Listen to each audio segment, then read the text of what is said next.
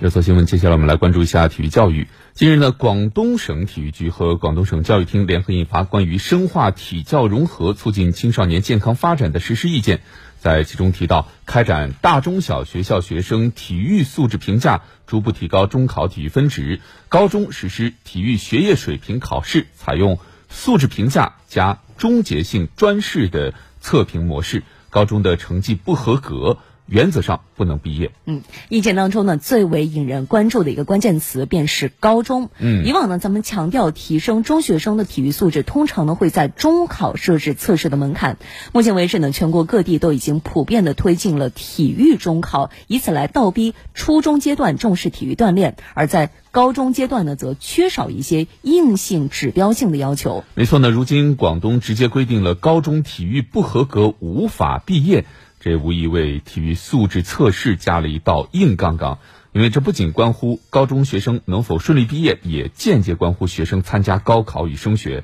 那么，按照广东的高考政策，无高中毕业证者，则需办理普通高中同等学历的证明，方可报名参加广广东的普通高考。是的，根据了解呢，此前教育部在二零二零年十二月的发布会上曾经公开表示，自二零二一年开始，初中和高中的学业水平考试呢，都会把体育学科纳入其中，而且呢，体育分值要定在三十分到一百分不等。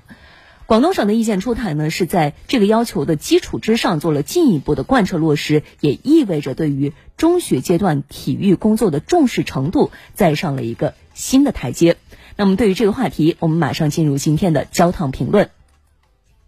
为热点发声，焦糖评论。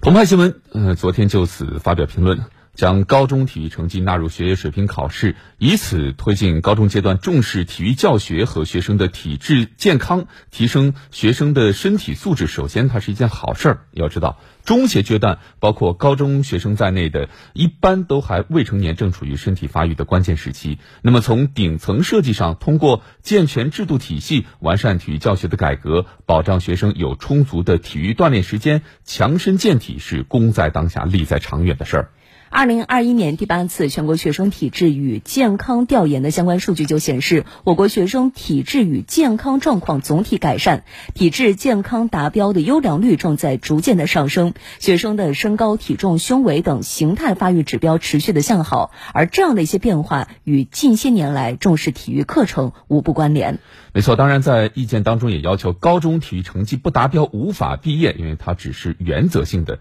啊，这也或许考虑到无法从事正常体育活动的这些特殊的人群，给予他们政策上的倾斜或照顾。